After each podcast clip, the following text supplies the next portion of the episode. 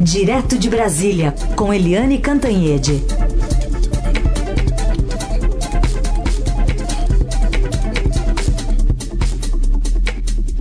Oi, Eliane, bom dia. Bom dia, Raicen Carolina, ouvintes. Bom dia, Eliane. Vamos começar falando do Congresso, né? Dá para fazer esse, esse, esse link aí, porque enquanto estava se votando o orçamento impositivo, a sanção ou não do veto do presidente, teve toda uma questão envolvendo a, a divulgação do PIB, que foi um banho de água, água fria, enfim, gerou comentários depois do próprio presidente, que no primeiro momento evitou falar sobre o assunto. Mas nos debrucemos primeiro sobre esse Congresso. Teve ou não teve acordo? Olha, é... aí é que tá. O presidente diz que não teve acordo, não teve acordo, não teve acordo, mas obviamente teve um acordo sim e o governo acabou sendo vitorioso com esse acordo. O presidente diz que não tem acordo porque ele fala para a base bolsonarista, que não quer saber de conversa, de diálogo, é, de negociação com o Congresso Nacional, como acontece em todas as democracias do mundo é, o parlamento negocia com o executivo, com os governos, e uh, um puxa para um lado, o outro puxa para o outro, e chegam-se a, a consensos. Mas o presidente quer negar a, é, a, política e diz que não houve acordo, mas evidentemente houve sim.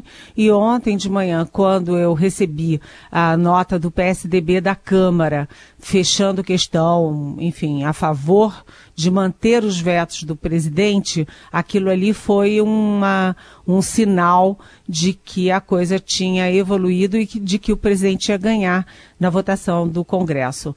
É, no início, a previsão era de que o governo perderia na Câmara, mas ganharia no Senado. É, e aconteceu o seguinte: a votação na Câmara foi praticamente, é, enfim, só teve dois votos contrários e nem precisou a votação do Senado. Ou seja, o, o Senado puxou a discussão, o Senado puxou a vitória no, no, debate e, quando na hora de votar, a Câmara foi atrás e deu a vitória ao presidente. Agora Faltam votar os três projetos de lei que vão regulamentar esse acordo e que na, isso significa o seguinte: a divisão entre aqueles 30 bilhões das emendas. Como isso vai ficar? Isso é uma nova guerra para a semana que vem. Mas o fato é o seguinte: o presidente diz que não, não negocia, não negocia, enquanto o governo dele inteiro está negociando que tem que negociar mesmo. O que está faltando agora é o governo mandar tal da reforma administrativa que está há meses parada lá no Palácio Planalto. O presidente, quando eu anunciei que ele não ia mandar, o presidente assinou para dizer que ia mandar. E cadê? Até agora não, tem dez dias isso. Foi antes do carnaval. O carnaval passou, a semana após carnaval passou, e nada da reforma administrativa. E qual é a proposta da reforma da tributária? Ninguém sabe, ninguém viu. Enquanto isso, o pibinho de ontem assusta, porque o Paulo Guedes ficou brincando e dizendo que não entendeu, que teve uma surpresa com a surpresa geral. Mas espera aí, um pibinho de 1.1, segundo o Paulo Guedes, ministro da Economia, é isso aí significa que o, o PIB vem tendo uma sustentação, um crescimento é, claro e sustentável. Mas como se nos dois anos do Michel Temer foi 1,3, né, 1,3, depois 1,3 e agora 1,1. Na minha, na minha linha aqui, está descendo, não está subindo. Né? Então, foi um banho de água fria e, e, isso projeta também uma economia muito estagnada em 2020, até porque você sai de 2019 estagnado, né, porque 1,1 é estagnação, sai de 2019 sem impulso, e aí você pega um coronavírus, pega uma crise na China, ou seja, foi uma péssima notícia e não adianta o ministro ficar brincando com isso, não, porque o mercado entendeu bem, o Congresso entendeu bem e a opinião pública entendeu muito bem que a, o governo não está sendo capaz de recuperar a economia. Só para registrar aqui, já que a gente está falando de economia, Eliane, acabou de abrir o dólar, gosta de número redondo, né? 4,60. Já está em 4,60 é. nesse momento. Em 4,60. É. Inclusive tem pergunta de. de tem pergunta aqui, isso, né? Vamos, vamos para ela aqui, ó. É, ouvinte aqui falando sobre o, o dólar. É, é gravada essa pergunta, né? Vamos ouvir essa pergunta aqui, é, os, comentando aqui sobre as declarações do ministro Paulo Guedes em relação ao dólar alto, né? Quando ele falou até das empregadas domésticas na Disney. Vamos ouvir o que diz o nosso ouvinte. É, bom dia, meu nome é Edson. É, o Paulo Guedes não falou que o dólar alto é bom para o país? Por que gastar dinheiro das reservas, então, para poder segurar? E aí, Helene? Oi, Edson. É, você tem alma de jornalista. Se você fosse jornalista, o presidente já ia partir para cima de você porque é isso aí. É, é, ótimo ter o dólar alto, segundo o Paulo Guedes, né? Bom a beça, porque aí as empregadas domésticas não irão mais para a Disney. Mas o governo está gastando bilhões para conter essa alta do dólar. Por quê? Porque isso exige uma calibragem.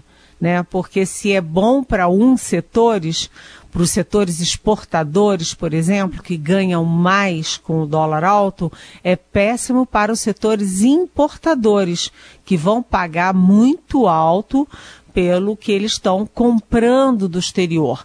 Então, é preciso uma calibragem e o Banco Central está evidentemente, claramente, como você disse, é, queimando reservas para conter essa alta. Ou seja, é um momento delicado de muita calibragem, inclusive agora, além do câmbio, você vai ter que ter uma calibragem muito fina também na questão dos juros, porque os juros estão baixando no resto do mundo, a tendência é baixar aqui também no Brasil. Mas isso tem todo um efeito na, na macroeconomia. Aproveitar aqui então para gente, uh, para você dar uma palavra também sobre o comentário do presidente a respeito do PIB, mas vamos ouvir um, um antes um, uma tentativa de comentário fake. Boa, presidente, Ricardo! Boa, presidente! Bolsonaro, fizeram uma pergunta! Eu não quero perguntar mais nada. Não perguntaram nada! Não tenho o que perguntar também. Saiu PIB hoje. O que é PIB? O que é PIB? O que é PIB? Paulo Guedes, Paulo Guedes, Paulo Guedes, Paulo Guedes, Paulo Guedes. Posso piranga, posso piranga, posso piranga, posso piranga. Só para registrar que esse aí, a gente falou mais cedo, é o humorista carioca, né? E ele se fez passar por Bolsonaro pediu para os jornalistas fazerem pergunta do PIB, ninguém quis perguntar, ofereceu banana, aí no caso a banana de verdade, a fruta, ninguém aceitou. E aí, Eliane? E aí é o seguinte, isso é um escândalo, né? Isso é um vexame, isso é... É, é, é mais que constrangedor. É mais do que constrangedor, Carolina, porque cá para nós, né? É, o PIB é uma questão séria, o PIB é, envolve todo o país, todo o futuro do país, envolve todas as empresas, os 13 milhões de desempregados, o país inteiro. E o presidente fazendo piada com um humorista, sabe, na porta ali do palácio. Realmente isso é inacreditável. A gente tinha falado do Paulo Guedes, que tentou fazer gracinha, brincadeirinha, dizendo, falando da surpresa com a surpresa. E o que falar disso do presidente Jair Bolsonaro, gente? Como é que o mundo vê isso? Como é que as pessoas veem isso? Como é que os bolsonaristas podem aplaudir uma coisa dessas? O PIB mexe com vida e morte, é, com a vida das pessoas. Né? E o presidente, PIB? O que, que é PIB? E botando o humorista e querendo botar os jornalistas para perguntar para o humorista responder e o humorista dando bananas para os jornalistas, ele não estava dando banana para os jornalistas e para as jornalistas, né? Porque nós mulheres somos alvos prioritários ali do presidente, sabe-se lá por quê mas ele está dando uma banana, está dando bananas para a sociedade brasileira, que quer explicações, quer saber por que, que a economia brasileira, com, é, com toda essa arrogância é, do governo, cresceu menos do que no governo Temer, que era um governo, aspas, interino, né, que foi resultado de um impeachment, não teve voto, e mesmo assim conseguiu crescer mais do que no, na era Bolsonaro. A opinião pública quer saber, não é aquela jornalista e aqueles jornalistas coitados que estavam ali é, aguentando esse tipo de desaforo. É a opinião pública, é a sociedade que quer saber. Né? E o governo, como não tem resposta, faz esse tipo de, eu não diria brincadeira, né? Porque é pouco uma brincadeira de mau gosto. Eu acho que é um, sei lá, eu acho que é um desrespeito. E ontem tomou posse a atriz Regina Duarte como nova secretária especial de, da Cultura. Agora, nas redes sociais tem muita reação, né, Helene? Olha, é, a a nova secretária de Cultura, Regina Duarte, ela assumiu pedindo, falando em paz, pacificação e tal, no que ela fez muito bem, porque é uma área conflagrada, né? Já é a quarta secretária de Cultura é, desde a posse do Bolsonaro, a quarta. É uma área tão simbólica, tão sensível. Mas ela pede paz e pacificação, mas o bolsonarismo está pegando fogo e ontem ela estava no, no Trend Topics aí do, do Twitter, né, como pelos ataques que vem sofrendo do, do próprio Olavo de Carvalho e dos olavistas que começam a chamar a Regina Duarte de esquerdista infiltrada. Chega, é, é de um ridículo que a gente não sabe se ri ou se chora. Mas o fato é que ela conseguiu afastar, demitir seis é, daqueles olavetes, sei lá, que, que, como é que são aqueles ideólogos lá, ideológicos da área de cultura, inclusive o Dante Mantovani, que era presidente da Funarte, aquele que fez uma, uma ciranda, né?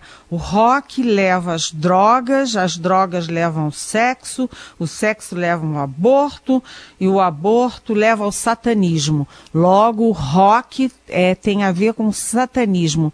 É uma coisa assim é, não sei se é ideologia ou maluquice, mas ela conseguiu se livrar de seis, não se livrou de todos, porque o Sérgio Nascimento, aquele, é, o negro da Fundação Palmares, que achou que a escravidão fez muito bem aos negros brasileiros, e ele também nega que haja racismo no Brasil. Esse ficou, porque virou amigo do presidente.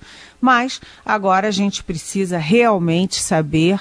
É, teve a posse, a posse teve a, a Michele, é, Michele Bolsonaro de um lado, a, primeira-dama que estava sumida há meses, ela reapareceu ontem, com a Damares Alves do outro lado, todas três com vestidos muito parecidos, né? Inclusive o da Regina Duarte com a, com a Michele de bolinhas e tal é, para mostrar que era a posse de uma mulher, né? Teve ali a simbologia da posse de uma mulher.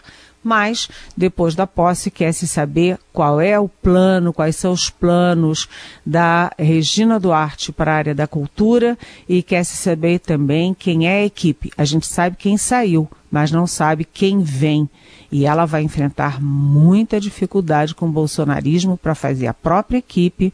E ontem ela disse que recebeu carta branca do presidente, mas o presidente disse: é, carta branca sim, mas eu tenho direito a veto. Ou seja, ela que se cuide porque a vida não vai ser fácil.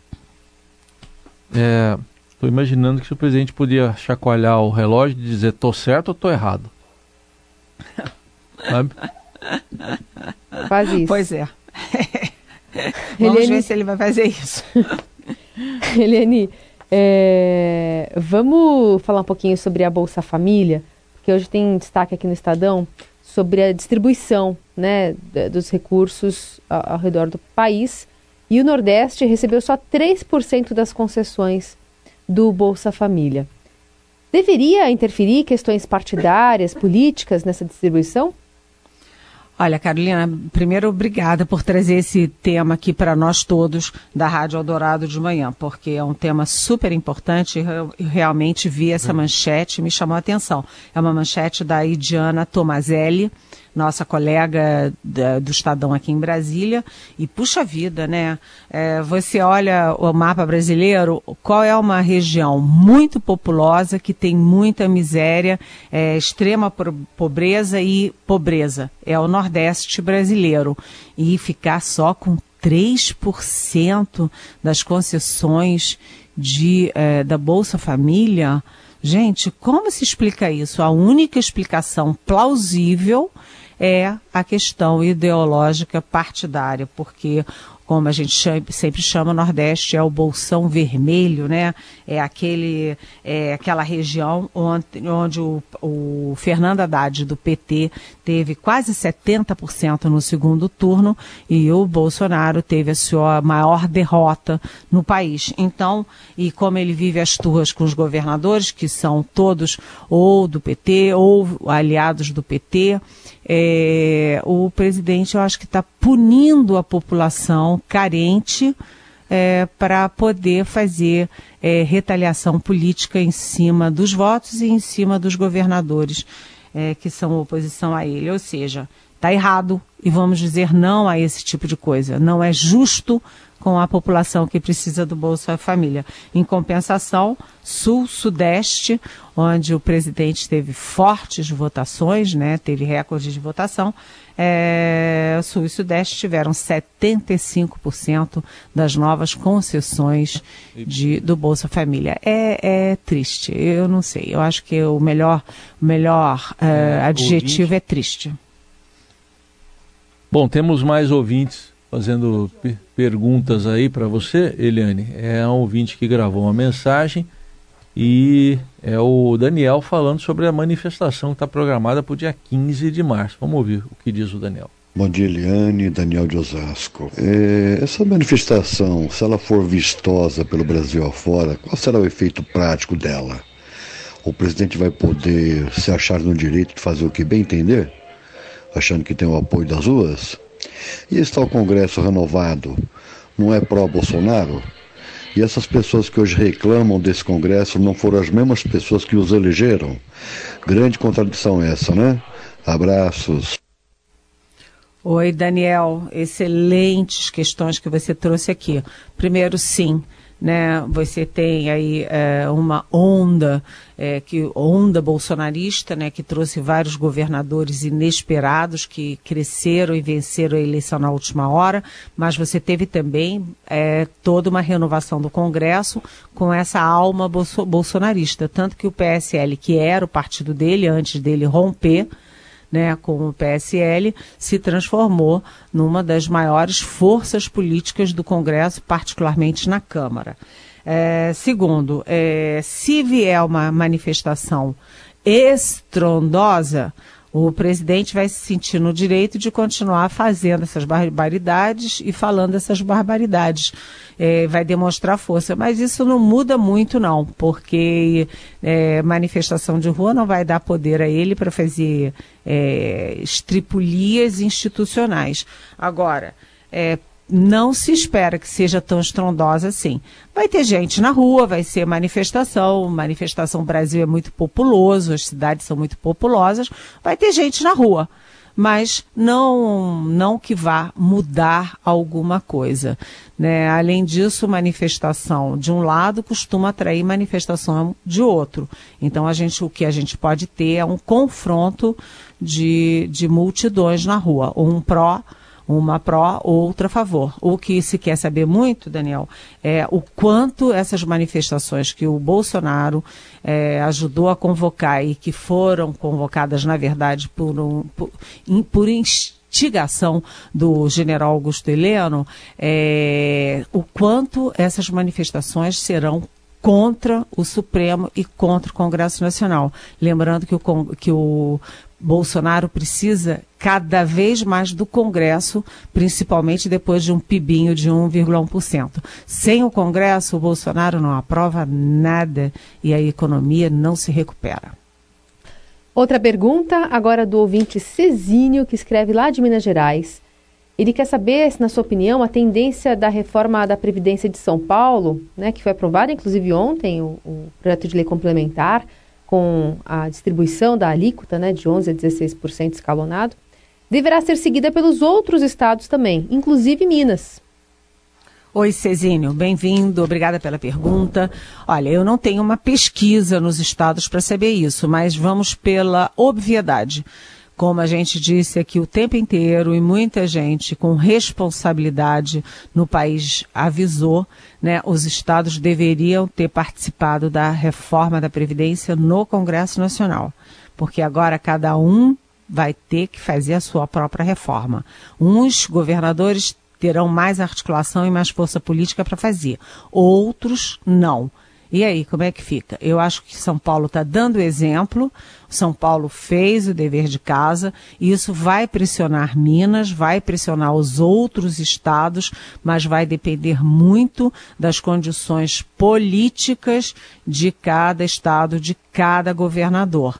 Então você vai ter aí um festival é, de, de, de votações e de possíveis crises dentro dos legislativos para aprovar uma reforma que os governadores poderiam ter resolvido é, fazendo dentro da reforma comum aqui na, na, no Congresso Nacional. Agora, cada um por si, Deus por todos.